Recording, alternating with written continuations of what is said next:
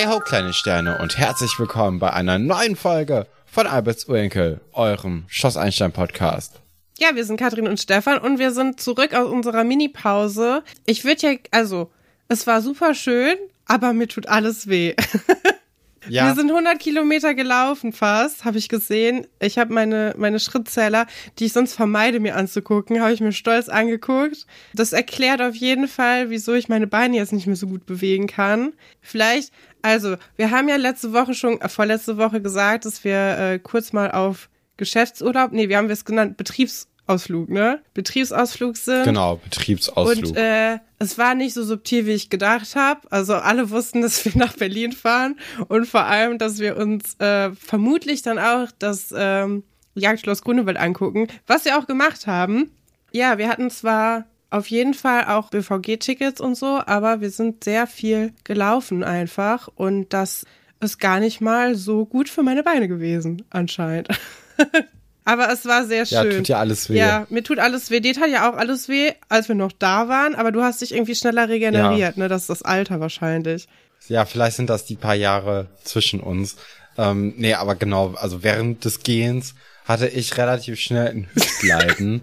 also irgendwie tut mir die Hüfte weh, wenn ich zu lange spazieren gehe. Das fällt so nicht auf, weil ich mich anscheinend zu wenig bewege mm. im normalen Umfeld. Ähm, und dann hatte ich, nachdem wir an einem Tag ganz, ganz viel gegangen sind, hatte ich auch so eine kleine Zerrung in der, also auch im gleichen ah, Bein, schön. wie auch das von der Hüfte. Ja. Und ähm, dann war ich nicht klug genug, um mich daraufhin zu dehnen. Hab das einfach, ja, nicht beachtet und das tat dann, äh, dann auch noch für den Rest der kleinen Reise weh. Das war ein bisschen blöd, aber ist jetzt auch nicht Nein, so das war ganz toll. Also ich muss auch noch mal sagen, das, äh, das war erstens eine richtig gute Idee, das jetzt einfach mal zu machen. Und mhm. ich bin auch sehr froh, wir hatten ja vorher überlegt, was machen wir, wie viel planen wir und wie viel planen wir nicht. Und wir haben dann ja am Ende einfach gesagt, so, hey, wir planen einfach, dass wir bestimmte Leute gerne sehen wollen. Und dann gucken wir mal, was im Rest der Zeit so passiert. Und es war perfekt, fand ich. Also wir haben ja. echt eine gute Zeit gehabt und es war total schön äh, Leute, die wir über den Podcast kennengelernt haben, mit denen wir Folgen aufgenommen haben, mal zu sehen. Ja, das Schloss zu sehen. Ich weiß gar nicht, für mich war das nie so ein Kindheitstraum, das zu sehen, weil ich mir also gar nicht vor, also für mich war das nie ein Teil der realen Welt. Ich dachte, ne? Ja. Aber als man dann da so stand, es war schon surreal. Ich fand es es war nicht imposant. Ich fand schon allein. Weil es war ganz klein, kann man ja mal ja. sagen. Ähm, aber es war toll. Es war magisch irgendwie. Ich, ich fand es schon sehr interessant, ähm, wenn man so, man nähert sich ja dem Schloss von hinten sozusagen, also von, ähm, äh, von der Seite, die man eigentlich nie so richtig in Schloss Einstein zu Gesicht bekommt.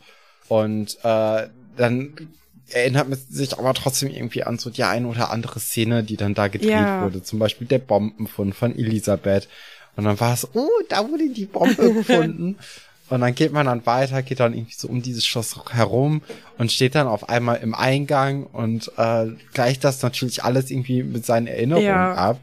Und das ist schon irgendwie ganz cool gewesen. Aber als Kind hatte ich jetzt auch nicht das Gefühl, dass dieser Ort, also komischerweise war der unrealer als das Innere ja, das vom stimmt. Schloss für ja. mich. Weil man das vielleicht auch einfach so selten gesehen hat. Ich glaube, da waren die anderen Sachen ein bisschen, ähm, bisschen präsenter einfach und da wurde auch mehr interagiert mit. Also äh, man hat ja recht selten dann doch irgendwelche Szenen gehabt, die auf dem oder im Innenhof Ja, und wir wissen auch warum, haben. weil er mini klein ist, ne? Also die Leute, die ja. uns vorher gesagt haben, so ja, das ist ein ganz ganz kleines Mini Schlösschen, die haben nicht über also nicht übertrieben, es ist wirklich ganz ganz klein und es ist glaube mhm. ich also ich, ich finde, es ist eine, eine riesige Leistung von den äh, ProduzentInnen, dass man das nicht so in der Serie so fühlt. Also man denkt ja, es sei viel, viel größer, als es tatsächlich ist. Ne? Also da könnte keine Schulklasse ja. drin wohnen in diesem Schloss. Ähm. Nee, nee, also ich habe auch heute in der Folge 142, die waren noch ja, man nachher scannt das jetzt werden. alles so ab, ne? Genau, habe ich auch äh, sehr darauf geachtet, auf diese Schnittbilder. Ist mir dann auch aufgefallen, ist eigentlich immer das gleiche Bild, nur ein bisschen mhm. näher herangezoomt. Und da, ja, da, da merkt man auch, so, ah, okay, die haben da wirklich in dieser Ecke gestanden, so weit weg wie es geht von diesem Schloss und dann so reingezoomt, dass es dann irgendwie doch noch groß aussieht. Äh, es sind auch viel mehr Bäume äh, im Hintergrund, ja. die ähm, die sind mittlerweile nicht mehr so hoch. Oder vielleicht waren da auch nie so hohe Bäume und man hat dann einfach nur Posters geregelt, wobei das glaube ich wahrscheinlich eher nicht. Und dieser See, da haben wir natürlich auch nach dem Baum gesucht, ja. ne, an dem jetzt letztens äh, Josephine äh, gehangen hat und auch an dem Margarete irgendwann. Ja, viele ähm, Zusammenbrüche ähm, geschehen an diesem Baum. Ich würde sagen, hängen ist vielleicht ein bisschen missverständlich. Die Leute sitzen auf dem Baum, ne? Ja. Ja. Äh, das stimmt. Ähm, aber ja, haben wir, wir haben dann auch nochmal äh, gefragt, ob der dann überhaupt in der Nähe ist, aber ist er auch gar nicht. Also das ist ein anderer Außendrehort gewesen. Ja. Kleine Enttäuschung. fand ich nicht. Ich fand's richtig, richtig schön und ähm, ja, es war auf jeden Fall was Besonderes und es war auch toll, nochmal in Berlin zu sein. War ja jetzt auch schon ein bisschen länger her, dass wir da waren. Und ähm, ja, ich fand es perfekt für einen kleinen Ausflug so von, von dem normalen Alltag, ne? Das ist ganz komisch, mhm. weil man hat ja dann plötzlich da auch irgendwie Alltag. Das ist ja jetzt kein klassischer Urlaubsort, ne? Du liegst ja jetzt dann nicht am Strand oder äh, an der Spree in, in Berlin, sondern du baust dir da ja auch irgendwie so ein komischen Alltag auf innerhalb von vier Tagen. nee, aber es ja, ist merkwürdig, weil man auch so viele Leute kennt, die da normal wohnen und man macht da halt Urlaub und dann, die gehen halt einfach zur Arbeit. Ganz normal. Ich finde das, aber mir hat's richtig gut gefallen. Ich habe auch das Gefühl, ich habe jetzt wieder viel mehr Energie als vorher, was ich krass finde. Dass es vier Tage schon so, so einen großen Unterschied machen können. Ja. Ja, das ist doch wunderbar. Ja, und wir haben Dann hat es sich ja erst recht viel gelohnt. gesnackt, natürlich, ne? Wir haben versucht, alles mitzunehmen, was geht. Und ich bin jetzt, glaube ich, in meiner äh, koreanisch-Kochphase angelangt. Ich war heute auch extra im Asiamarkt und habe versucht, was nachzukochen, was ich gegessen habe. Und es ist mir gelungen. Auf den ersten Ding. Ich glaube, ich werde nie wieder was anderes essen. ist ganz toll. und dann werde ich mich jetzt nächste Woche, glaube ich, auch mal an so äh, Dingens hier Zimtschnecken setzen, weil die waren echt auch extrem lecker. Also wir haben auch versucht, möglichst viel so Hipster-Food zu essen, so was man, was man hier bei uns in den kleinen Städten nicht bekommt. Vielleicht. Das hat, das hat richtig gut geklappt. Es ist, äh, ja, es war super. Und es war auch ganz toll, die Leute alle kennenzulernen. Ich, äh, ja. Ja, das macht einfach besonders viel Spaß. Vor allem, weil man dann merkt, dass die real sind. so wie auch das Schloss Grunewald nämlich real ist äh, dann ja doch irgendwie ziemlich aufregend, wenn das alles so in das eigene Leben dann wirklich auch reinkommt. Ja, ja, auf jeden Fall. Naja, ähm, müssen wir sonst noch irgendwas? Da, da war doch noch irgendwas, ne? Habe ich schon wieder vergessen. Mir haben wieder Leute Sachen auf Instagram geschrieben, aber das ist ja jetzt schon zwei Wochen her. Ich gucke noch mal gerade kurz, ob äh, ich noch irgendwelche Ergänzungen habe. Ach ja, jemand hat uns geschrieben, dass der Richter in äh, Folge 140, das ist der äh, Vater von einer ehemaligen Grundschulfreundin war, was ich so willkürlich fand. Das war, das war ganz toll. Das hat mir richtig gut gefallen. Ähm, ja, ansonsten, wenn eure Nachricht irgendwo in meinem Antwortsumpf verloren gegangen ist, dann tut es mir sehr leid. Es ist auf jeden Fall nicht mit Absicht, aber ich habe es irgendwie nicht geschafft, da den Überblick zu behalten. Na gut, Folge 142. Stefan, was sind die Titelstories? Und das sind unsere Titelstories.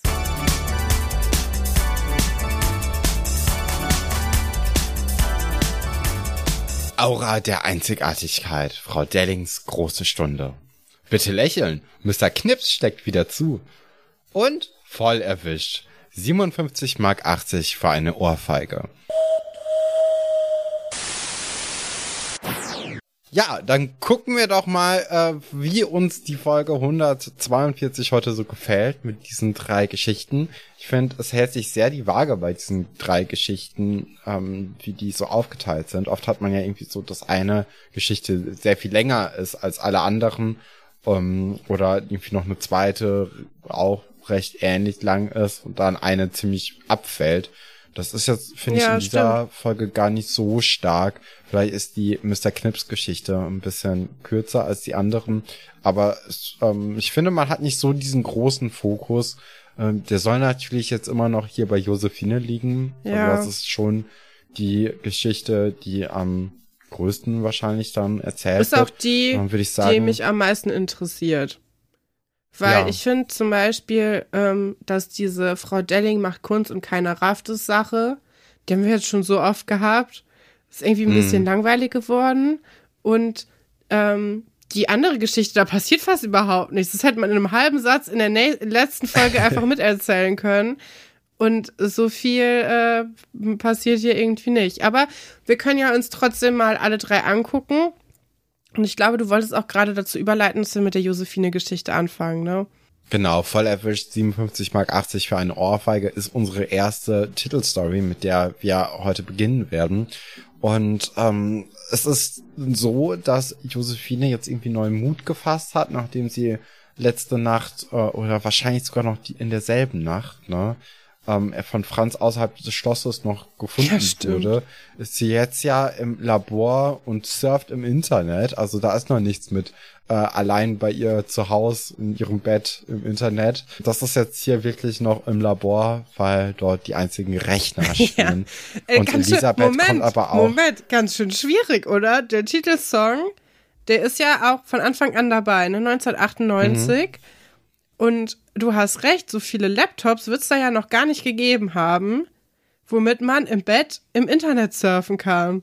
Und von Handys Ja, ganz zu vor allem schweigen. braucht man dann ja auch ein Kabel. Ja, also- ne? also ist ja wahrscheinlich wenig WLAN irgendwie 98. Das heißt, dass, äh, dass das Lied also super vorausschauend war. Das hat quasi die Zukunft vorhergesagt.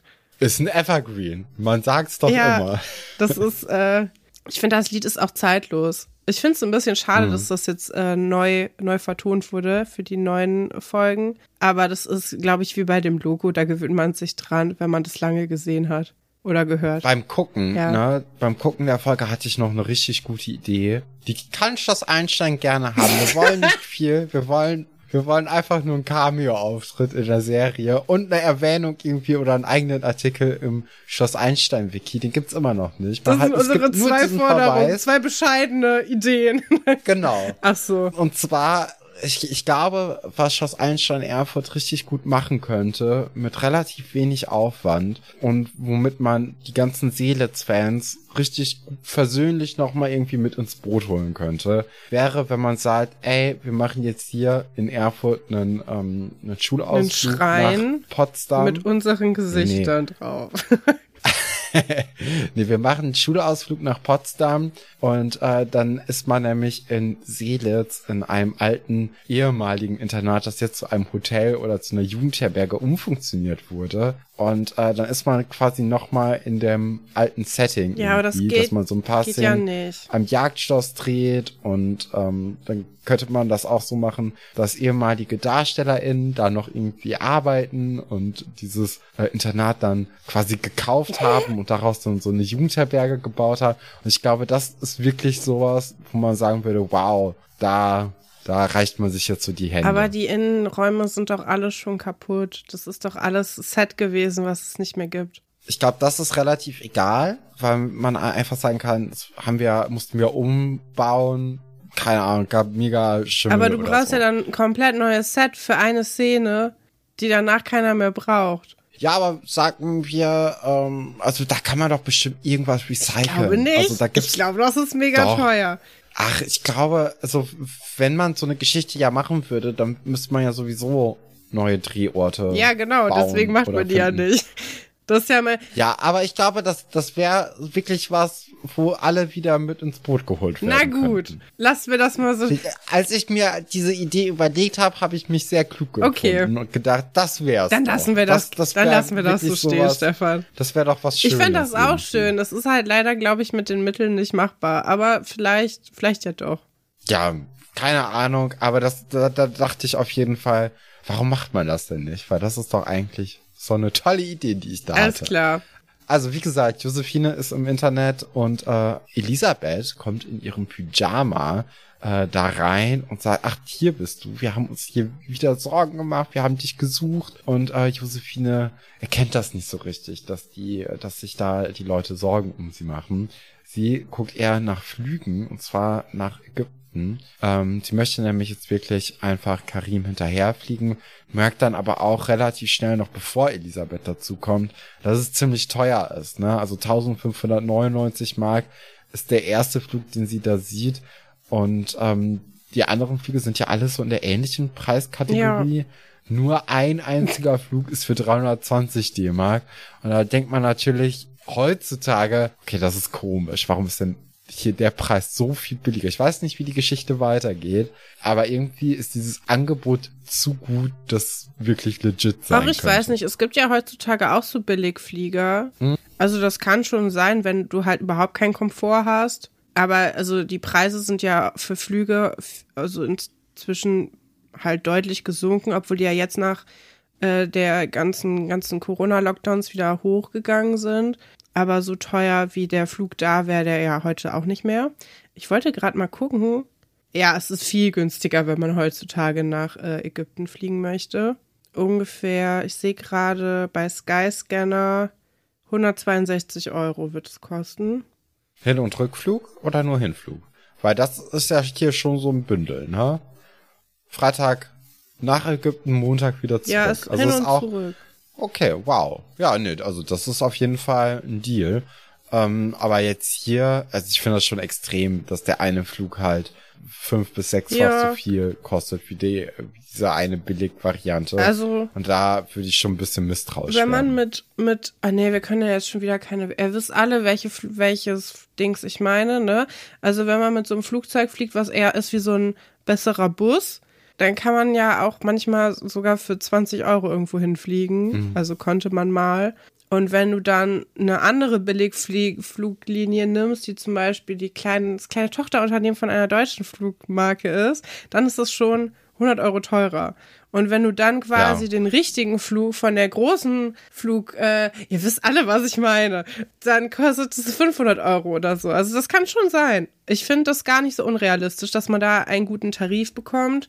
Ja, und es ist auf jeden Fall realistischer, dass sie den das Geld äh, so kurzfristig zusammenbekommt. Ich frage mich nur, was verändert es? Was kann dieser Flug, wo du drei Tage irgendwo bist, erreichen, ja, was ein eigentlich ja Telefonat nicht, so viel, nicht ne? erreichen kann. Ich muss sagen, die vier Tage Berlin haben mich verändert. Ne? Also vielleicht kann ich mich da gerade doch ein bisschen rein. Nein, Quatsch. Aber ähm, es, es macht doch nicht so viel, oder? Ich Das ist glaube auch totale nicht. Vor allem, Quatschidee. wir wissen ja auch, dass Karim gar nicht so interessiert an ihr ist. Ja. Das war ja mehr so eine Mitleidsnummer, damit die sich auch aufhören zu, zu streiten. Dass er gesagt hat, hier, okay, dann nehme ich dich halt Ja. auch noch.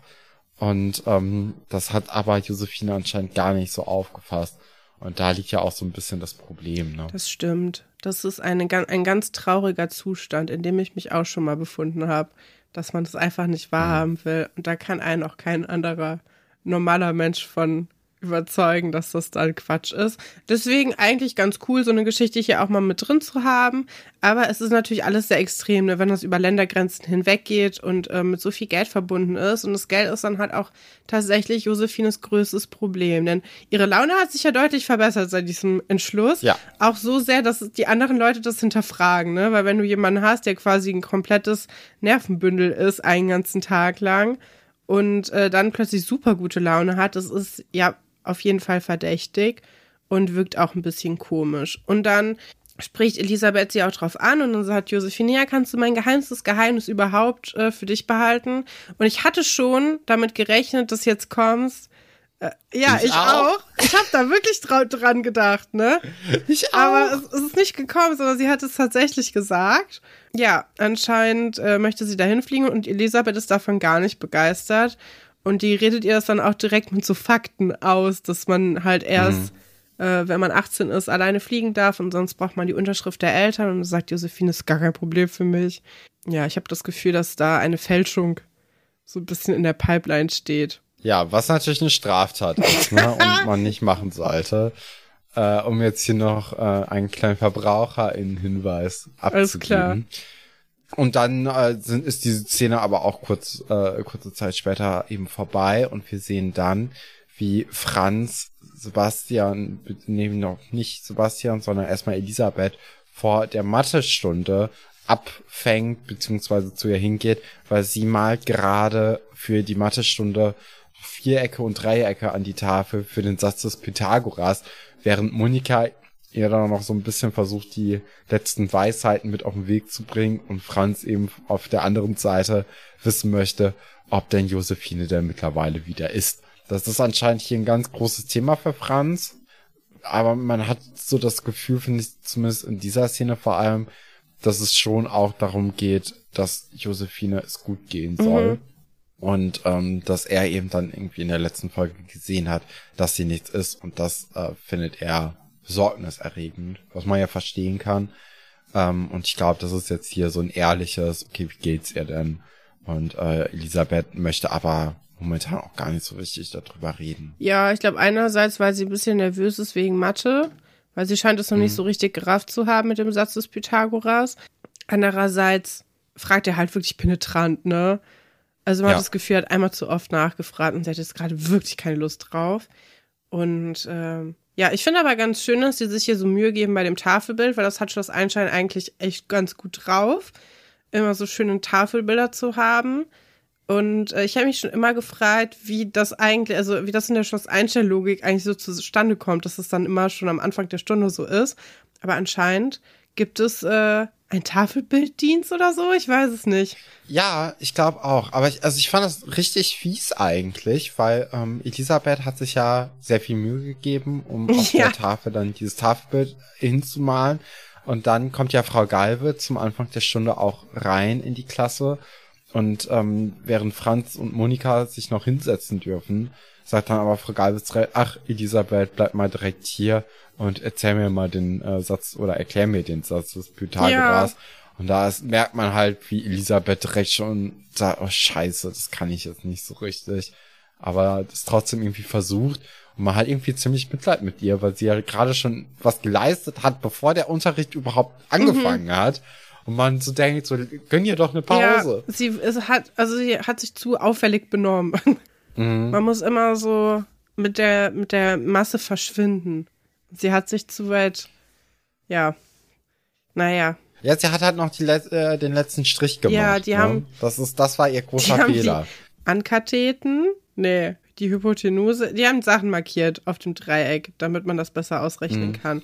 Ja, dann äh, sind wir beim Mittagessen in der Mensa. Nee, äh, erstmal reden noch äh, Franz und äh, Sebastian über Josephine und dann wird ihm auch dieses Geheimnis weitergegeben, dass so, ja, äh, Elisabeth nämlich dann gegen ihres Versprechens dann doch noch an Sebastian weitergegeben hat und Sebastian gibt das dann eben an Franz weiter. Ich finde, es ist irgendwie sehr schade, dass äh, Elisabeth da das Vertrauen missbraucht hat und eben Sebastian davon erzählt hat. Also das ist so, manchmal kennt man das ja bei so Pärchen, so am Anfang erzählst du irgendwie dem Freund oder der Freundin, die du hast, von diesem Pärchen irgendwie ein Geheimnis und dann irgendwann kriegst du heraus, naja, wenn du der ein Geheimnis erzählst oder dem, dann bekommt das der Partner, die Partnerin auch einfach immer mit. Ja. Und egal, und dann merkst du irgendwann, okay, dann kann ich da vielleicht irgendwann nicht mal mit der darüber reden, mit dem, weil ähm, das wird halt weitergetragen. Und dann ist es nämlich dann auch für den Partner, die Partnerin von deinem Freund, deiner Freundin äh, nicht so wichtig, dass dieses Geheimnis bewahrt wird und erzählt es dann weiter. Und dann weiß es eh jeder. Das ist so dieses traurige Tratschen das kennt man ja dann doch recht oft. Das stimmt, aber es gibt es auch mit Leuten, die überhaupt keine Beziehung haben, die einfach nur gerne Sachen weitererzählen. Mhm. Manchmal ist es ganz praktisch, wenn du sehr schnell Sachen in die Welt bringen möchtest, dann musst du das nur dieser einen Person erzählen und dann äh, kümmert die sich darum. Also so kann man das auch sehen. Mit dem Zusatz bitte nicht weitererzählen? Nö, ist egal. Kannst einfach nur erzählen. Ach so. so. Aber kannst auch, ja, man hofft ja schon darauf, dass Leute sich äh, daran halten. Ja, aber viele Leute sehen sich und ihren Partner dann als eine Einheit. Das ja. äh, finde ich auf mehreren Ebenen irgendwie nervig. aber da spricht die einsame Frau aus mir.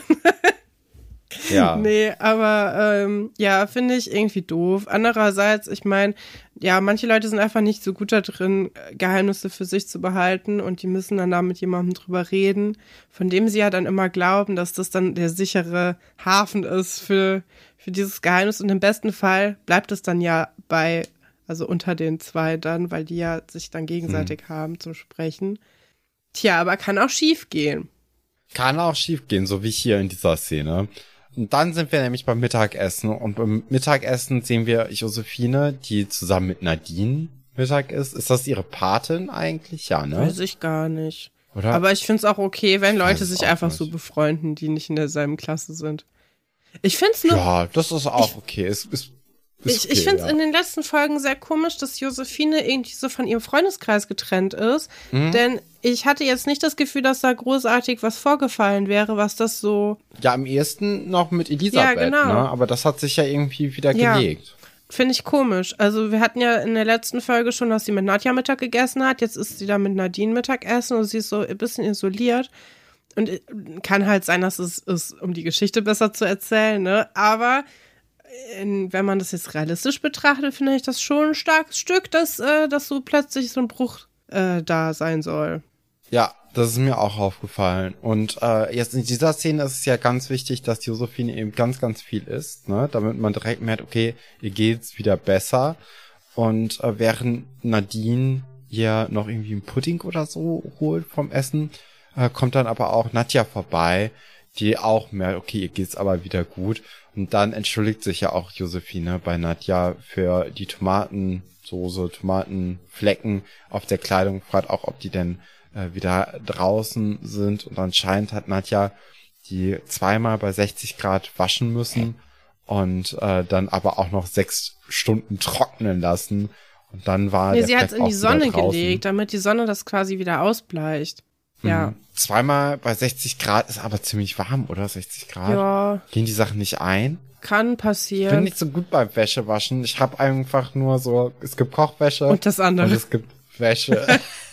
Ja, also äh, manche, also vor allem bei so dicken Pullovern und natürlich so bei Wolle sollte man eher nicht bei 60 Grad waschen. Ja, die meisten Sachen vertragen das. Aber Okay. es ist umweltschonender, wenn man Sachen bei 30 Grad wäscht. Da mache ich doch alles Ja. richtig. ja, aber dann ähm, sagt ja auch Nadja, ey, was ist denn bei dir los? Also gestern so, heute hier.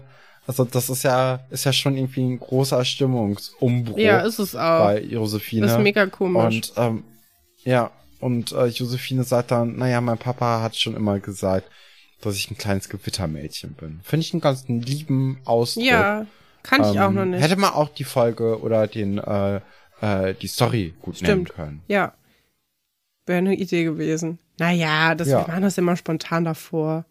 Genau. So, jetzt wieder so eine typische Schloss-Einstein-Szene. Josephine sitzt in ihrem Zimmer und hört natürlich ägyptische Musik. Sie, also, ne, immer ganz oder gar nicht. Und Josephine hat sich für ganz entschieden. Ähm, ist aber ein ganz cooles Lied, finde ich. Hat mir gefallen.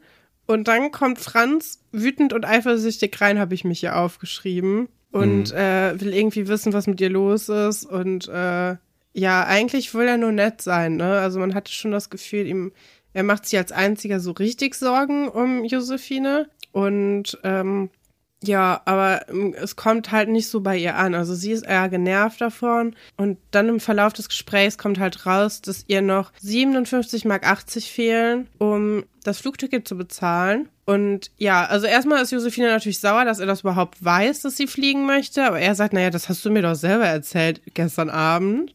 Und dann fällt ihr das auch wieder ein und dann kann sie ihre Wut nicht so richtig halten. Ja, dann macht Franz so eine Reihe von blöden Bemerkungen, teilweise rassistisch, teilweise einfach nur doof, so um quasi Josephine auszureden, dahin zu fliegen. Und im Verlauf dessen haut sie ihm eine runter, ne?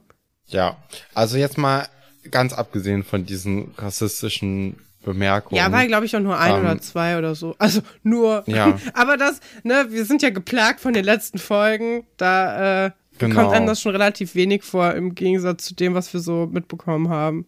Ja, ich finde eigentlich diesen Streit und auch die darauffolgende Entschuldigung, die wir ja dann auch noch gleich besprechen werden, finde ich sehr echt. Ja. Also das ist irgendwie, also man kennt das ja, also oder wir sehen das ja jetzt hier, ähm, dass Franz ja anscheinend Josephine wirklich sehr gerne hat auch, aber gerade auch irgendwie gekränkt ist und dann ziemlich viele doofe Sachen einfach äh, sagt und ihr an den Kopf wirft, um irgendwie mit dieser Emotion besser umzugehen. Und dabei ja dann Josephine auch sichtlich verletzt und äh, ihr auch weh tut. Und ähm, dass sie dann ihm einfach eine scheuert, das wirkt irgendwie sehr real Ja. alles. Und man denkt so, ja, okay, das, das könnte halt wirklich so aus dem Leben genommen sein. Und ähm, das ist irgendwie ganz schön auf eine gewisse Art und Weise, dass wir das hier so sehen. Man hätte halt wirklich diese rassistischen Sachen einfach rausnehmen Ja. könnte, auch dieses ganze Bodyshaming. Obwohl ich es realistisch finde. Mhm. Es ist natürlich Ja, scheiße auch. so, aber ich finde es realistisch, dass er so komplett abdriftet und so, Ja. so wirklich schlimme Sachen sagt äh, zwischendurch, weil das äh, ja das in so einem Streit er halt entgleist, ne? Und wir haben ja schon vorher so mitbekommen, dass er so ein bisschen skeptisch ist. Also ich finde das nicht gut, also ne, aber ja, klar.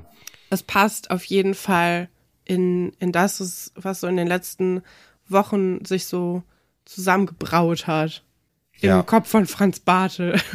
Ja, aber man merkt ja auch, dass nach dieser ähm, Ohrfeige, da geht ja Franz einfach wortlos raus und auch Josephine guckt dann so ein bisschen enttäuscht von sich selbst dann so zu Boden und man denkt auch so, oh je. Also da, da im Kopf merkt sie auch, ja, das war jetzt aber auch nicht Nö. so cool von mir. Ohrfeige auch nicht so cool.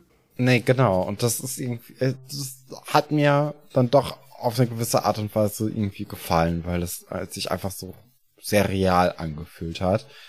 Ähm, wir sind dann im Zimmer von Franz und Sebastian und ähm, während Sebastian irgendwie auf seinem Bett hockt und was mit Pappe bastelt, was das sein soll, weiß man ja auch nicht. Irgendwie, das wird auch nicht nochmal aufgegriffen, glaube ich. Ähm, ist aber gar nicht schlimm. Also ich finde das eigentlich ganz, ganz angenehm, dass da einfach mal Sebastian was im Hintergrund Ja, was bastelt. macht und einfach, ist ne? Nicht was, ja, genau.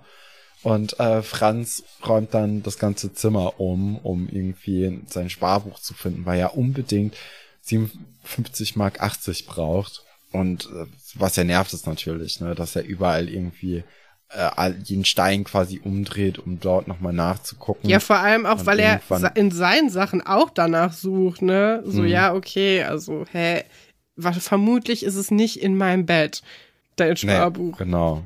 Und irgendwann sagt, also äh, Franz sagt ja halt, er braucht äh, Geld, äh, und zwar diese 60 Mark, sag ich jetzt einfach mal, ein bisschen schmutziger als 57 Mark 80. Äh, da steht ja dann Sebastian auch auf und sagt, wow, dich hat's ja richtig erwischt. Und man denkt natürlich, oh, er spielt jetzt hier auf Josephine Ja, an. dass er verliebt ist. Vielleicht tut ja. er es auch.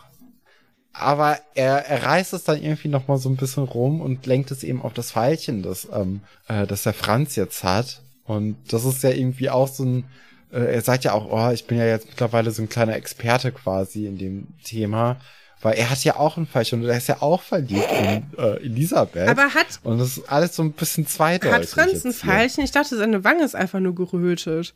Ja, ach, es ist ja jetzt egal eigentlich für den Plot, sondern es geht ja eigentlich nur darum, Nee. dass man so ein bisschen damit spielt, so ob er, ob er jetzt erwischt wurde, weil er etwas im Gesicht Ich finde, hat. es ist schon ein ähm, Unterschied, oder ob, er du jemanden so volle Kanne eins aufs Auge gibst oder ob du eine Ohrfeige. Also ist beides schlimm, ne? aber finde ich schon, ist noch ein Unterschied von Gewalt. Ja, ja, Stell mal vor, Josephine hat ihm eins aufs Auge gegeben. Das, also, hätte ich noch schlimmer gefunden. ja. Ach, ich glaube, in der Tat tut sich eigentlich nicht so Na viel gut. unbedingt. Na gut. Die Intention ist es ja, was es auch ausmacht, finde ich. Ja, cool wie er ist, leiht Sebastian dann Franz einfach Geld, ne, weil er sagt so, hey, frag Genau. mich doch einfach, ob ich dir Geld leihen kann, dann gebe ich dir das schon. Und ähm, der bedankt sich dann auch und ähm, kann das dann an Josephine weitergeben, ne? Ja, genau. Also äh, erstmal möchte natürlich auch Elisabeth nochmal Josephine trösten, weil Josephine ist natürlich jetzt, obwohl, nee, Josephine ist erstmal bei Giovanni.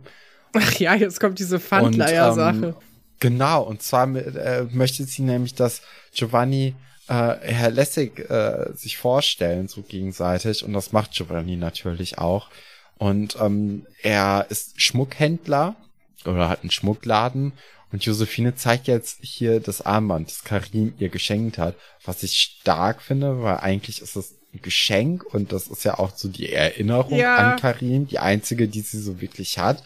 Ähm, da hätte ich jetzt eher vermutet, dass das ein bisschen höher gestellt wird in ihrem Kopf irgendwie. Also dass das so ein bisschen. Ja, und, und gleichzeitig hätte ich gedacht, dass es viel weniger wert wäre.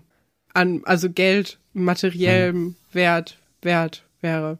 Nee, ist ja aber schon richtiger Schmuck, Ja. ne? Und in diesem Gespräch kommt ja auch raus, dass der äh, Herr Lessig Josephine des Diebstahls verdächtigt. Ist ihm dann aber auch egal. Dann gibt er ihr ein Angebot für 70 Mark und sie sagt, ja, nehme ich mhm. doch. Und äh, er ist dann aber auch überrascht, dass sie das einfach nimmt. Also anscheinend weiß sie überhaupt nicht, was es nee, wert ist. Er hat sie über den Tisch gezogen, glaube ich. Genau, also er, ich denke schon, dass das bestimmt so über 300 Mark oder so kosten würde. Krass. Ähm, also ich, ich habe null Ahnung von Schmuck, aber allein weil dieses Angebot so lächerlich wenig sein soll, ja irgendwie, hätte ich jetzt einfach gedacht, dass es halt mehr wert ist. Und nachdem wir ja jetzt wissen, dass es ihm eigentlich egal ist, ob es jetzt gestohlen wurde oder nicht, sagt er, naja, aber dann brauche ich halt doch noch eine Unterschrift von deinen Eltern oder einen Ausweis, ob du 18 bist. Weil ich kann ja jetzt nicht hier einfach mit irgendwelchen minderjährigen Geschäfte machen, wo man auch denkt so, wo ist deine Moralgrenze? Also das, ja. das passt irgendwie nicht so. Also Diebesgut ist in Ordnung, aber ähm, dann bitte mit Ausweis. Ja, ist ganz komisch, ne? Aber ich glaube, er geht davon aus, dass er das einfach, also dass sie das von ihren Eltern genommen hat und dass die deswegen mhm. unterschreiben sollen, dass äh, das, äh, das nicht so ist. Aber ja, welche Eltern lassen denn ihr Kind irgendwo zu einem ähm, Goldankauf-Typen gehen und irgendwelche Sachen veräußern? Das ist halt totaler Quatsch. Ja. Also entweder ja, die gesamte klar. Familie hat kein Geld und dann macht das Kind das aber auch nicht in Eigenregie. Oder man hat wirklich irgendwo was her, was man vielleicht nicht haben sollte und also das, ja, ich mag diese Idee, dass der, dass es in Seelitz so ein Goldankaufladen gibt, weil also Schmuckhändler, also weiß ich jetzt auch gar nicht, wie so in, in welchem Sinne das ist. Ist er jetzt selber auch Goldschmied und will einfach nur das Material haben? Oder ist es so jemand, der so alles an und verkauft? Das hätte ich jetzt nämlich mhm. eher gedacht. Und das finde ich, äh, finde ich interessant, dass das dann vielleicht der Fall ist. Ja, mich hat ja ähm, diese Szene ganz, ganz stark an äh, Pünktchen und Anton oh, erinnert. Ja. Da ist ja auch die Szene, in der Anton ähm, bei der Familie Poggle dieses goldene Feuerzeug mitgehen lässt. Also in dem Film, zu Film zu dem Buch, ja. in dem 2000er Film. 1999, in dem auch das Zitroneneislied ja. gesungen wird. Ich finde das so süß, ja, wie du immer, wie du in all deinen Podcasts immer die, die Pünktchen und Anton Sachen zitierst, aber immer nur den Film. ja, vielleicht sollte ich mal das Buch lesen, ne? Das wäre vielleicht der Schritt. Ja, ich habe das hier. Du hast mir das ähm, letztens gekauft. Ja, guck, das habe ich auch gar nicht mitbekommen, dass ich dir das gekauft habe. Die sind ganz, äh, ganz gut zu lesen. Die sind mit ganz großen Buchstaben für Grundschulkinder. Gibt's auch Bilder? Nee, ich glaube nicht. Doch. Ja. Kann, weiß ich gar ja? nicht. Was ich ganz cool finde, ist bei den äh, Erich Kästner Büchern für Kinder, dass halt viel auch beschrieben wird, wie er das schreibt. Und dass er auch immer vorne so ein kleines, ähm, so eine kleine äh, Vorschau gibt auf das nächste Kapitel, beziehungsweise eine Rückschau auf das, was in dem Kapitel passiert ist. Das heißt, wenn man da ganz mhm. schnell durchgehen will, muss er einfach immer nur so eine Seite lesen, wo das dann drin steht. So, ja, im letzten Kapitel ist ja das passiert. Ey, als ich, als wir jetzt hier nach Berlin gefahren sind, ähm, hatte ich auch irgendwie, weil ich, ich bin ja im Zug eingeschlafen, mhm. aber du saßt ja neben mir. Also du warst im Gang und ich hatte den Fensterplatz. Und da hatte ich dann auch ganz kurz den Moment, wo ich gedacht habe, oh, bei Emi und die Detektive wurde mal im Zug nach Berlin beklaut. ja, ich, ich, ich habe auch Dann dachte ich aber auch so, wow, Stefan, wie uncool bist du denn insgesamt? naja, okay. Die Josephine ist dann traurig in ihrem Zimmer und Elisabeth möchte sie auch, äh, auch trösten mit Schokolade. Ähm, und nachdem Josephine das nicht annimmt, sagt sie, oh, du bist aber, es ist momentan wirklich sehr, sehr schwierig, deine Freundin zu sein. und dann sagt Josephine, hä? So in letzter Zeit warst du eher das Problem in meinem Leben. Und sie hat recht damit. Ja, so was ist denn jetzt bei dir los? Und dann geht auch Elisabeth und dann machen die einen fliegenden Wechsel mit Franz, der reinkommt. Und erst wird der natürlich auch angeflaumt, aber dann ist er da auch, äh, also er, er sieht ja wirklich aus, als ob er da jetzt ähm, ganz, ganz viel Reue reinbringen muss in die Rolle. Er legt dann so diese 60 Mark aufs Bett und äh, geht dann auch so wieder so kleinschrittig nach hinten. Und Josephine ist so, wow, was, 60 Mark?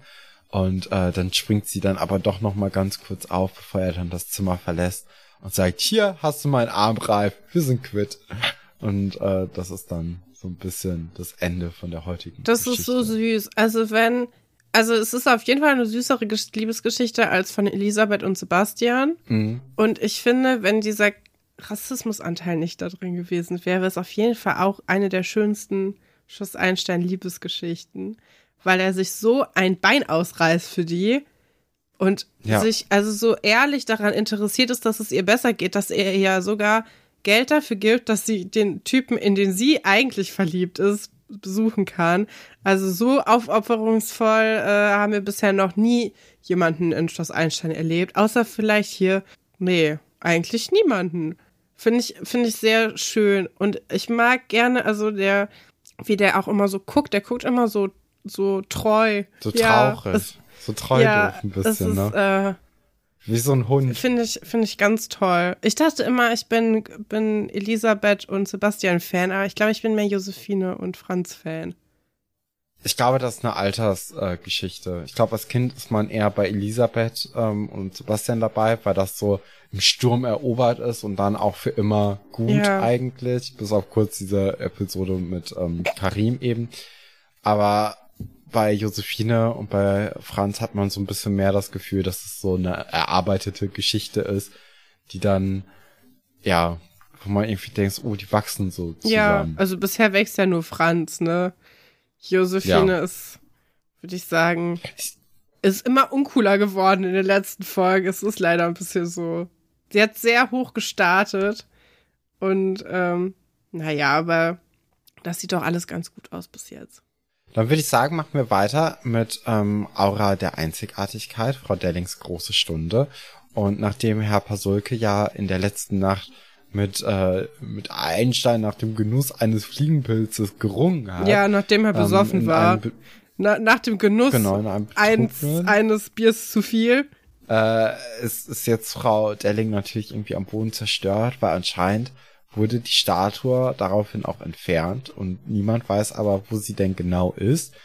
Und ähm, heute ist dann aber auch ihre große Stunde eben, in der die Statue der Jury präsentiert mhm. werden soll für diesen Wettbewerb. Und während Frau Galwitz neben ihr sitzt und sie tröstet, äh, kommt dann Herr Dr. Wolfert dazu. Und der ist ein bisschen schadenfroh und ähm, lässt es auch sehr, sehr stark raushängen und ist auch echt ein Arschloch. Ja. Also das ist ja, äh, also egal wie gut man das findet, wenn man doch sieht, dass das irgendwie jemandem gerade richtig wehtut. Ja, sie ist halt buchstäblich auf der Treppe und heult, ne? Und er läuft so um ja. sie herum und macht so hahaha. das ist schon ähm, sehr gehässig ja. einfach und äh, eine sehr schlechter Moment für unseren Dr. Wolf. Es ist auch nicht angebracht. Also es ist ja erstmal nur seine Arbeitskollegin so, mhm. und ich meine, er hat einen guten Spruch, den muss man ihn lassen, dass er sagt, der ist bestimmt in die Pilze gegangen. Fand ich super lustig. Aber er sagt ja auch, vielleicht will, also, weil Frau Delling redet sich ja auch so ein bisschen in so ein Ding rein, wo man denkt, mh, hm, also du verlässt jetzt gerade die Ebene der Realität und jetzt wird es ein bisschen merkwürdig, äh, weil Frau Delling ja sagt, hier will jemand mir persönlich schaden und will verhindern, dass ich das Werk der Jury präsentiere, wo ich so denke, wow, äh, beruhig dich mal, so wichtig nimmt dich hier ja. keiner und so wichtig ist auch keinem dieses Ding, dass er das jetzt hier ähm, manipulieren würde. Und Herr Dr. Wolfert sagt aber, ja, vielleicht will dieser jemand im Schloss ja auch die Schande ersparen. Und das schon brutal, oder? Das ist sehr brutal. Wobei ich mir da auch gedacht habe, ist es nicht peinlicher fürs Internat, wenn man nichts abgibt? Ja wenn man da so eine Jury Definitiv. einlädt und irgendwie alle heiß macht und dann ist da nichts mehr. Das ist ja, und das müsste eigentlich doch auch so ein Dr. Wolf halt irgendwie sehen. Ja, aber der versteht einfach Frau Delling nicht, obwohl die sich ja eigentlich mhm. recht gut verstehen müssten, weil Frau Delling ja auch diese Künste mag und er ist ja auch so ein Kulturtyp, ne? Aber die kommen ja nicht so gut miteinander klar. Vor allem, weil sie auch diese modernen Sachen auch gut findet und er überhaupt nicht. Ja, ich glaube, die mögen sich einfach nicht. Ich mag gerade keinen von beiden. Ich finde, beide sind irgendwie auf ihre Art irgendwie doof. Die einzige, die ich, die ich gerade cool finde, ist Frau Galvis, die einfach Frau Delling so in den Arm nimmt und tröstet und auf der Treppe mit ihr sitzt. Und das finde ich eigentlich ganz nett, weil die beiden ja auch nicht immer einer Meinung sind, ne? Aber nee. sie dann schon sie unterstützt und ihr auch gut zuredet und so. Ist eigentlich die einzige, die gewinnt in dieser Szene. Und äh, ja, Gleichzeitig sitzt Herr Pasulke zu Hause, verkatert rum. Ey, das, also, dass in Schloss Einstein so hart gesoffen wird, das macht, das irritiert mich komplett. Das finde ich ist so out of character, haben wir ja schon in der letzten Folge gesagt. Ich finde es total wild, dass es so stattfindet und dass das keiner von uns im Kopf hatte. Das ist ein bisschen wie diese Liebesgeschichte mit Frau Seifert, die sich ja plötzlich küssen, wo wir auch dachten so, hä, Moment mal, das, äh, das fällt aber jetzt vollkommen raus. Das ist irgendwie ganz merkwürdig, finde ich. Ja. Ja, das stimmt. Irgendwie, ähm, ja, Alkohol ist dann doch ein größeres Thema in der Serie gewesen, als man gedacht hat. Es kommt dann ja auch raus, als Alexandra ihn nämlich aufsucht wegen der Statue, dass er wahrscheinlich vier bis fünf Gläser oder Drinks oder Biere zu viel hatte. Und vier bis fünf zu viel ist ja dann doch auch ordentlich, ne? Also das, ähm, da, da hat er gut gebechert. War ja auf einem Junggesellenabschied oder so, ne? Ich dachte auf dem Geburtstag. Geburtstag. Ah ja, genau, Geburtstag. Und ähm, diese ganze Feng Shui-Phase mit dem Ski ist natürlich auch passé. Ja, ne? klar. Also das noch mal kurz am Rande. Ja, aber damit haben wir auch gerechnet, dass es in dem Moment war, als die SchülerInnen weggegangen sind, dass das dann auch wieder vorbei war. Ja, zum Glück. Stell dir mal vor, er wird jetzt jeden Tag mit seinem Handspiegel Fernsehen. Das ist ja auch Quatsch. Äh, aber Herr Pasuke weiter natürlich auch Alexandra ein, dass er da ein bisschen missgebaut hat und ähm, ja, weil im Moment Statue eben kaputt Alexandra ist. bei ihm geklopft hat, weil sie diese Skulptur suchen, ne? Also Alexandra ist quasi ja. losgeschickt worden, um Herr Pasuke mal zu fragen, ob der irgendwas weiß. Und dann äh, kriegt sie das raus. Ja, ist auch total empört, ne?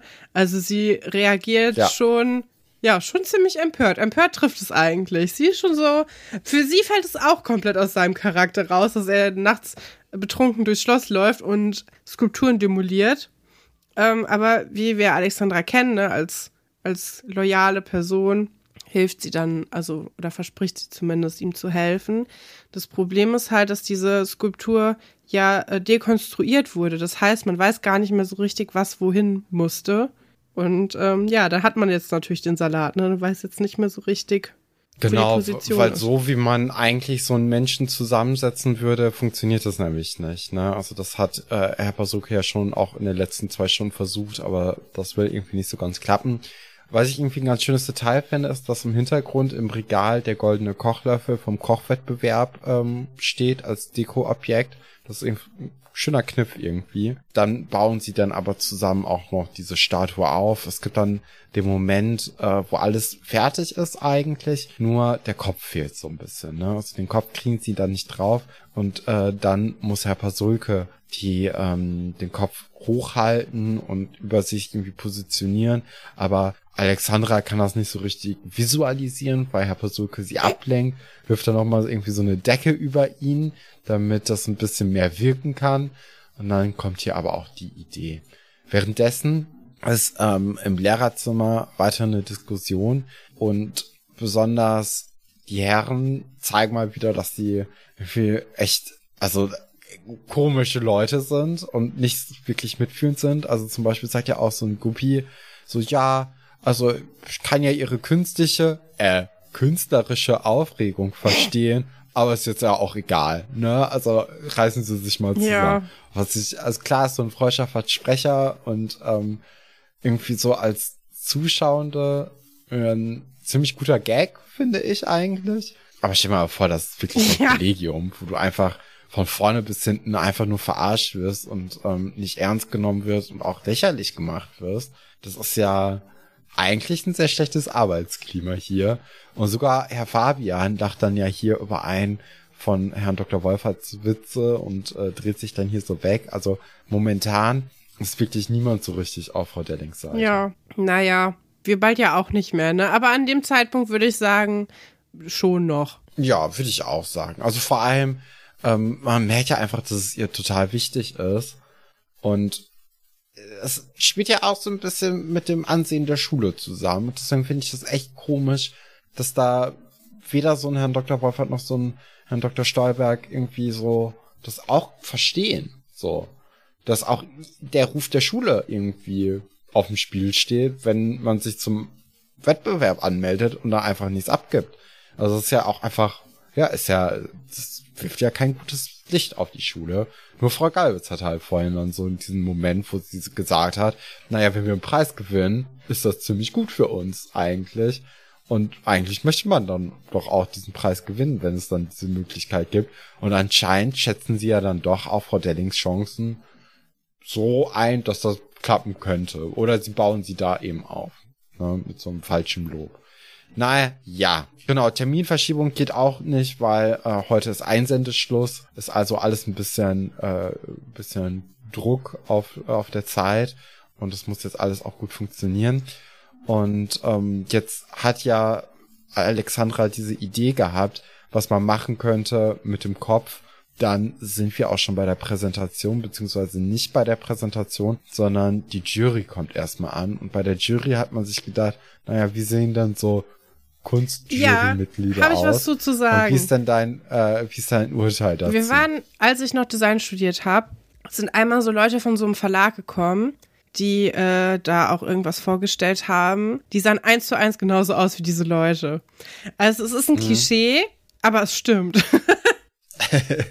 ja, ich meine, Rollkragenpulli und so ein Anzugjackett bei dem äh, Herrn ist natürlich so eine sichere Sache. Ja, also, ne? es, also es hat ja wenig Fall. All Black Everything äh, ist irgendwie, also findest du in jeder Agentur immer eine Person, die die so angezogen ist. Oft bin ich das auch. Also ich ziehe auch gerne mhm. viel Schwarz an und auch viel so T-Shirt mit einem weiten, äh, weiten Dingens, wie heißt das, Ärmel und so Zeugs. Also das ist schon auch Rollkragen, wirst du überall in jedem Kunstdingens finden. Und natürlich die obligatorische Person, die alles nur aus Filz trägt, ist dann auch eher in dem Kunstbereich als im Designbereich, aber wirst Jetzt sehe ich auch bei Frau Delling ja, eher so definitiv. Also so ist im selben, also in einem ähnlichen Topf wie Religionslehrerin ist diese äh, Kunst. Ich, ich mag Kunst und äh, ja, bin gerne auf Handwerkermärkten und kaufe da gerne so Filzbroschen und so.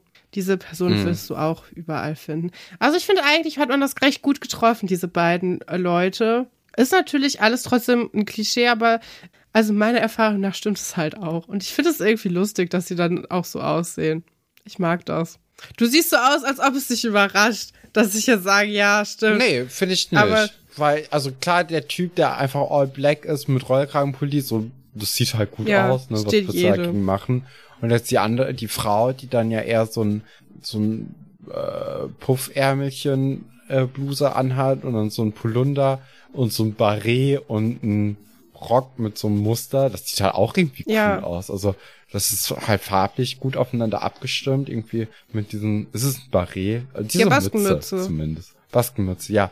Äh, äh, dann noch so einen kleinen farblichen Akzent, ne, weil das ja dann eher so rötlich ist und die anderen sind mehr so Erdtöne. Das sieht schon gut aus. Und auch diese Brille, die einfach auffälliger ist, äh, das, ja, also sehe ich schon, dass das, äh, dass es dir gefällt. Und ich glaube, mir gefällt das eigentlich auch ganz gut. Ähm, es gibt ja dann diese Vorstellungsszene, wo alle sich irgendwie begrüßen.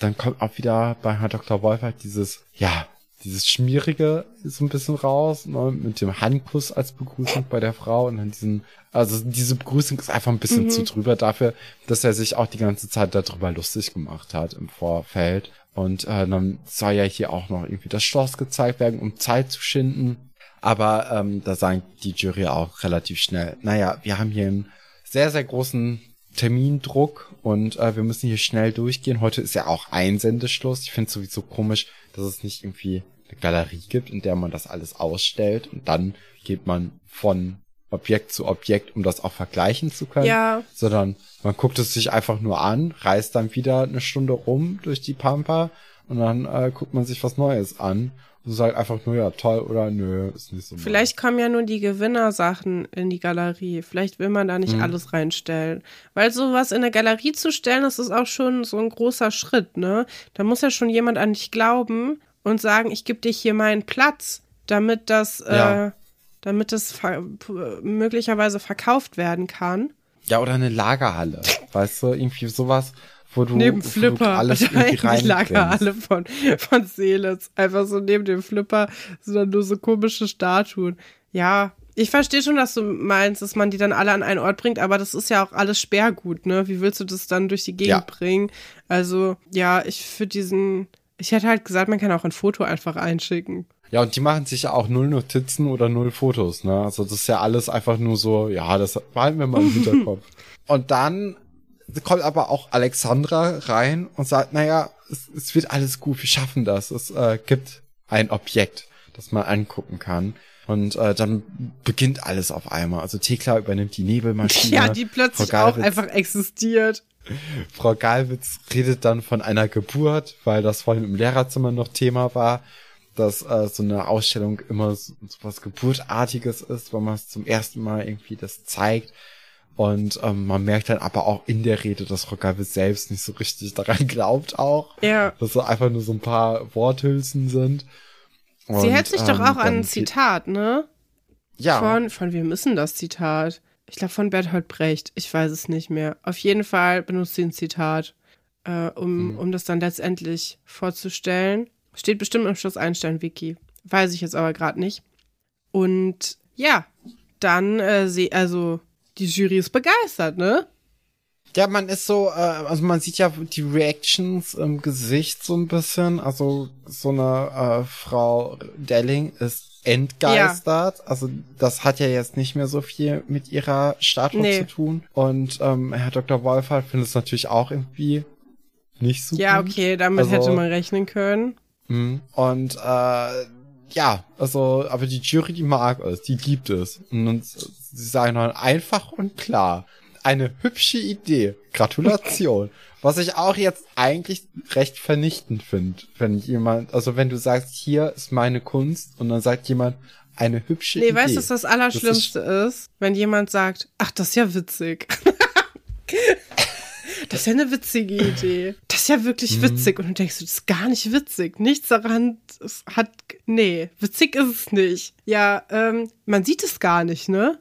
Die Skulptur. Nee, aber ich glaube, es ist, ähm, äh, also die, die Statue hat dann den Kopf unterm Arm. Ja. Da muss ich aber noch mal. Ach, man sieht es da, doch. Das skippe ich gerade durch. Ich habe das Gefühl gehabt, man sieht es überhaupt nicht. Ja, nur so einen kurzen Moment. Ne, an Frau Dellings Stelle fände ich das, glaube ich, alles ganz schlimm, weil ja. äh, Kunst hat ja auch was damit zu tun, dass du das so arrangierst, wie du dir das vorgestellt hast. Und wenn das einfach irgendjemand anders macht, ist es dann ähm, irgendwie nicht mehr dein Kunstwerk. Also kann man auch drüber streiten. Da sind wir wieder in so einem Philosophie-Ding.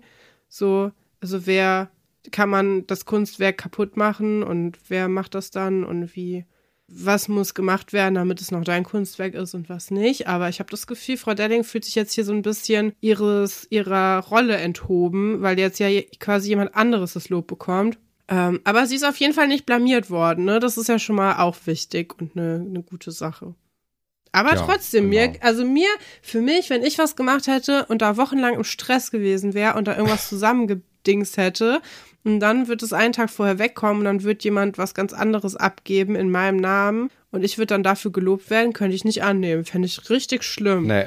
Dann, da wäre ich auch ja, auf Herr Pasolke. Ja, ich, also, ja, naja. Und und es ist auch hässlich. Also auch das Ausgangsmaterial finde ich nicht nee, schön, ich auch überhaupt gesagt. Nicht. Aber du ja auch. Nee, nicht, mit diesem ne? Kaninchendraht, ist halt auch over irgendwie. Ja, lustigerweise, als ähm, die Statue ja aus den USA äh, eingeflogen wurde, hat ja der Spediteur gesagt, boah, das war aber ein schweres Ding, ist einfach nur nichts gewesen. Nichts dran. Einfach diese, diese Kiste war vielleicht zehn Kilo schwer und davon waren acht oder neuneinhalb Kilo äh, einfach nur dieses Holz, ja, von der das Kiste. gehalten hat. Ja. ja, also das ist jetzt ja, Kaninchendraht ist, ist eine andere nix. Geschichte. Das, äh, ja. Gut, kommen wir zu Bitte lächeln. Mr. Knips schlägt wieder zu. Und Animal Paula ist im Internat ähm, und äh, zwar redet sie mit Johannes und sagt, naja, ich war ja noch mal gestern im Internet und auf der Seite von Fisch und Vogel hat sie was entdeckt. Und äh, während sie dann irgendwie die Information an Johannes weiterbringen möchte, sagt er aber, ey Paula, das ist alles nett und schön, aber ich schreibe jetzt nachher einen Test noch ich muss noch lernen. Aber äh, sie macht es dann kurz und sagt, naja, Papageien wurden insgesamt vier Stück in letzter Zeit gestohlen. Insgesamt also 20.000 Mark wert. Und äh, keine von denen hat einen Ring. Und äh, da liegt natürlich dann die Vermutung nahe, dass auch der Terminator Otto äh, einer dieser Papageien sein könnte. Und deswegen wird das jetzt auch in Betracht gezogen, dass da eben faule Spiele Ja. am Werk sein Die können. ha- Kinder haben die ganze Zeit das Gefühl, dass da was im Busch ist. Ich weiß tatsächlich noch nicht so richtig, warum. Also ich finde, es ist nicht nachvollziehbar, wieso das ein Scam sein soll, weil Mhm. ich finde es jetzt nicht so verdächtig, was dieser Zaunkönig-Typ da schreibt oder so. Also Nee. die wittern da ja irgendwie direkt so einen, ja, einen großen Betrug und vielleicht auch eine Entführung äh, von Papageien, um die dann, also, hä, um die dann billiger wieder zu äh, verkaufen. Ich weiß es nicht. Aber ähm, ja, Ihnen kommt das komisch vor, mir kommt die Konstruktion der Geschichte ein bisschen komisch vor. Man hat so das Gefühl, man hat irgendwas nicht verstanden, aber das wird schon irgendwie so seinen Sinn haben insgesamt. Und Ja, ja, also ich, man, man kennt das ja selbst, ne? Wenn man so als Kind ist und Detektiv spielen möchte, dann reichen ja so kleine Sachen, um das dann irgendwie ein bisschen äh, komisch äh, finden zu können. Das Komische an der Geschichte ist aber, dass es dann wirklich auch so eintrifft und es wirklich komisch Ja. ist. Also das ist ja eher so das Problem. Also normalerweise oder in der Realität wäre halt diese Geschichte so, dass es halt schon alles legit ja, ist. Zimtkids und, could äh, never. ja, äh, aber vielleicht ist das Komische, dass, ähm, dass der Papagei von denen eben keine, keinen Ring Ja, hat. Vielleicht ist es das das, könnte einfach. sein. Weil wenn du einen Hund findest, der dann irgendwie keine Marke hat oder nicht gechippt ist oder keine Ahnung, was man, wie man Hunde irgendwie erkennen kann, da kenne ich mich Aber nicht ich glaube gut schon, aus, das sind schon so die Möglichkeiten. dann, dann wird man vielleicht auch eher ein bisschen komisch drauf reagieren. Ja. Ähm, Wäre auf jeden Fall ein, ein Fall, sagen wir mal Ja. so. Äh, Kevin ist dann im Zimmer der von ihm und Johannes und füttert Otto mit einem Apfel. Ist ja auch gut, dass er versorgt wird. Und ähm, anscheinend ist Paula jetzt bei Johannes und Kevin im Internet, obwohl die ja gar kein Internet Das haben. stimmt. Das hat mich ein bisschen stutzig gemacht, aber äh, na gut. Oder sie spielte einfach nur, während die miteinander nee, reden. das glaube ich nicht. Ich glaube, sie recherchiert weiter. Äh, Kevin redet ja mit dem Papagei in Babysprache und es wird von Johannes ja so als blöd abgetan, weil der ist ja bestimmt schon tausend Jahre alt.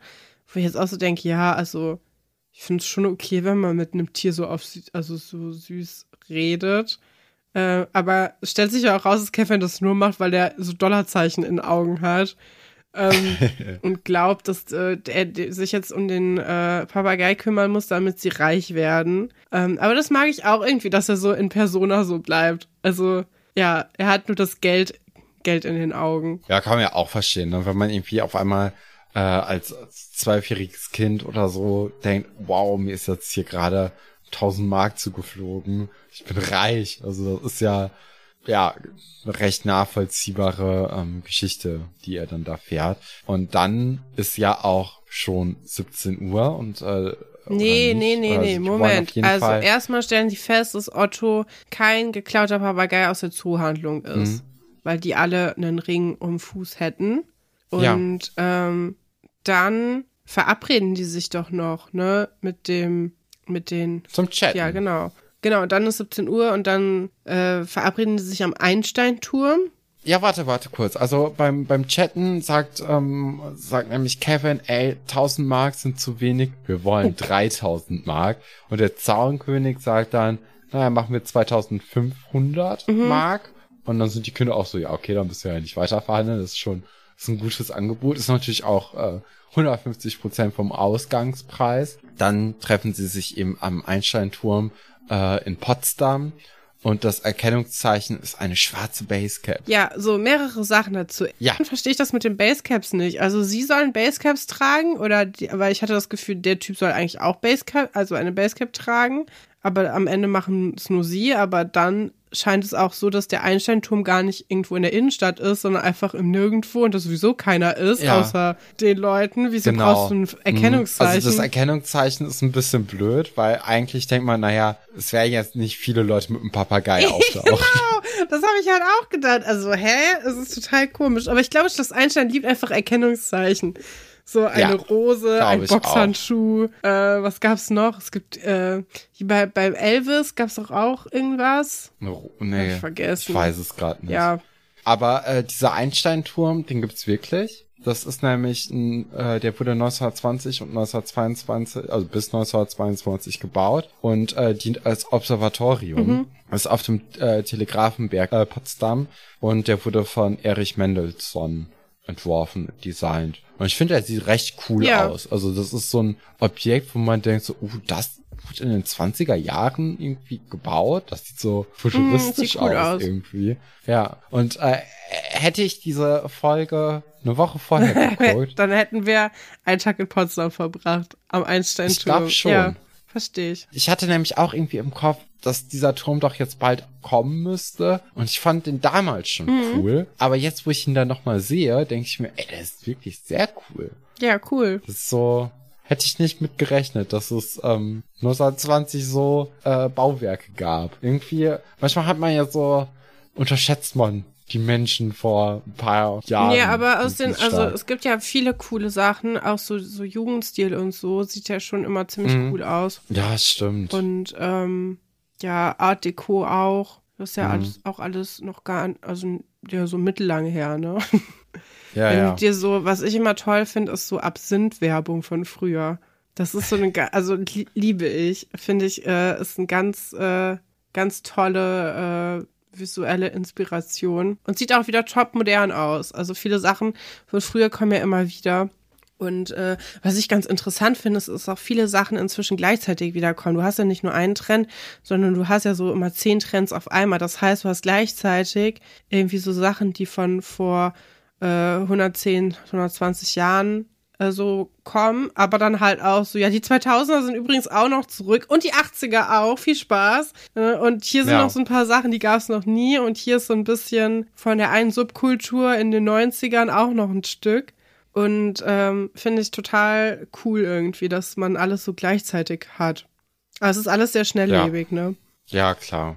Am Einsteinturm warten dann ja auch äh, Kevin, Paula und Johannes, ja. auch relativ lange. Auch sehr unauffällig, ne? Drei Kinder, die dann da so ja. rumhängen.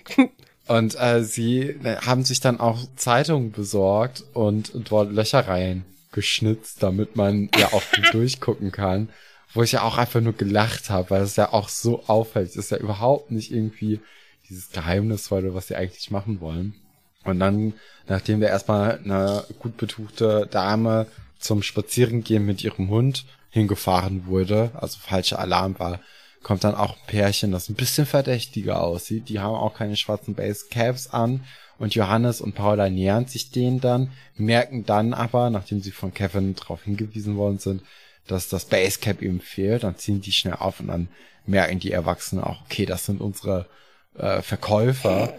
Und ähm, dann nähert sich auch Kevin. Ja, sehr unauffällig. Also es ist quasi von den gleichen Machern, die gedacht haben, wenn man ein riesiges Loch, was so groß ist wie die Nase, in eine Zeitung reinmacht und dann drei hm. Kinder mit so einem Zeitungsloch vor der Nase da sitzen. Von, von den gleichen Erfindern kommt auch, wenn man mit einer Kamera in der Hand einfach denen entgegenläuft, dann werden die schon nicht merken, dass sie fotografiert werden. Vor allem von dem Jungen im gelben Regenmantel, Regenjacke. Das ist sehr auffällig alles. Was mir auch aufgefallen ist, ist, dass Johannes die uncoolste schwarze Kappe anhat, die man anhaben kann. Weil die haben auch noch so Ohrlaschen, damit die Ohren nicht, ähm, nicht, nicht kalt ja. werden. Findest ja, du nicht gut? Das fängt aber auch Johannes nochmal irgendwie ganz schön Das finde ich auch. Ja, also Kevin ist auf jeden Fall der coolere der beiden Brüder, aber auch ein hm. bisschen so der windigere. Hm, ja, ja. Ja, und Johannes ist so eine, eine treue Seele. Der macht sich nicht viel aus Mode. Hat er gar nicht nötig. Nö. Ja, das war Folge 142. Interessant auf jeden Fall. Hatte ein paar gute, hatte ein paar gute, nette ja. Ideen. Warte, wie hieß es hier ähm, bei, bei Frau Delling nochmal? Ähm, eine hübsche Idee war dabei ähm, diese, ich finde die Franz und Josephine Geschichte, wie die jetzt langsam losgeht, das ist eigentlich so auf jeden Fall das Interessanteste. Mhm. Bei der Ragnar-Geschichte bin ich sehr gespannt, weil ich mich wirklich gar nicht mehr dran erinnern kann, äh, wie sie das jetzt aufnimmt und wie sie damit. Ach, meinst du, die Geschichte geht noch weiter? Ich bin mir nicht sicher. Ähm, aber ich könnte mir vorstellen, dass da auf jeden Fall nochmal ein Wörtchen mit der Pasulke zu reden ist. Ja, kann ich mir auch gut vorstellen. Ich kann mir aber auch gut vorstellen, dass das einfach fallen gelassen wird. Ich guck mal gerade nach. Ja. Also. Ja, man sieht auf jeden Fall im, ähm, in der Vorschau für die Folge, dass es so eine Lehrerzimmer Szene gibt. Ja, also es gibt die Tierdetektive Kevin, Johannes und Paula. Dann Franz hat sich bei Sebastian die Schulden gestürzt. Und die dritte Geschichte, Hannes Fabian ist heilfroh, für Schloss Einstein wird händeringend ein neuer Sportlehrer gesucht. Also anscheinend ist die Frau Delling-Geschichte vorbei und jetzt beginnt, uh, dann haben wir in der nächsten Folge, äh, haben wir, glaube ich, Besuch von, äh, von ist es von den Fantastischen Vier? Ja, von den Fantastischen Vier. Da werden wir äh, sehr viel MFG hören. Viel zu lang auch. Oha. Weil Herr Haller dann ja kommt und ein cooler Hip-Hop-Sportlehrer ist. Oh je. Ist ja auch äh, Doro äh, wird Yes. eingeführt in die Serie. Also eine tolle Folge, die uns bevorsteht. Der ähm, in den Augen der Kinder auf jeden Fall hotteste Sportlehrer, den Schloss Einstein hatte. Und ähm, ja, in dein, naja, zweithotteste. Ja, aber es hatte keiner, einen, doch, hatte wohl. Es hat ja jemand einen Crush auf Sven Weber. Ja, dann ist es gleich, Gleichstand. Ähm, ja, auf jeden Fall. Es werden Türen und Toren geöffnet für das Bikini-Oberteil-Drama, wenn Herr Haller endlich kommt. Okay. Und, äh, ja, Doro, einer deiner Lieblingsleute. Äh. Ja, da kann man sich drauf freuen, du. so sieht's aus. Ja, Das wird doch grandios. wir legen jetzt werden. erstmal nochmal die Beine hoch, machen uns einen Fußball, so wie es wie sich für 80-jährige äh, äh, Städtetrip-Besucher äh, gehört und ähm, sehen uns dann mit oder hören uns mit vereinten Kräften dann wieder in der nächsten Woche, würde ich sagen. Und äh, bis dahin bleibt am Leben und äh, und der Mavi Hammer Gruß, habe ich vergessen. Tut mir leid. Wir sehen uns wieder, weil die Welt sich dreht. Hossa.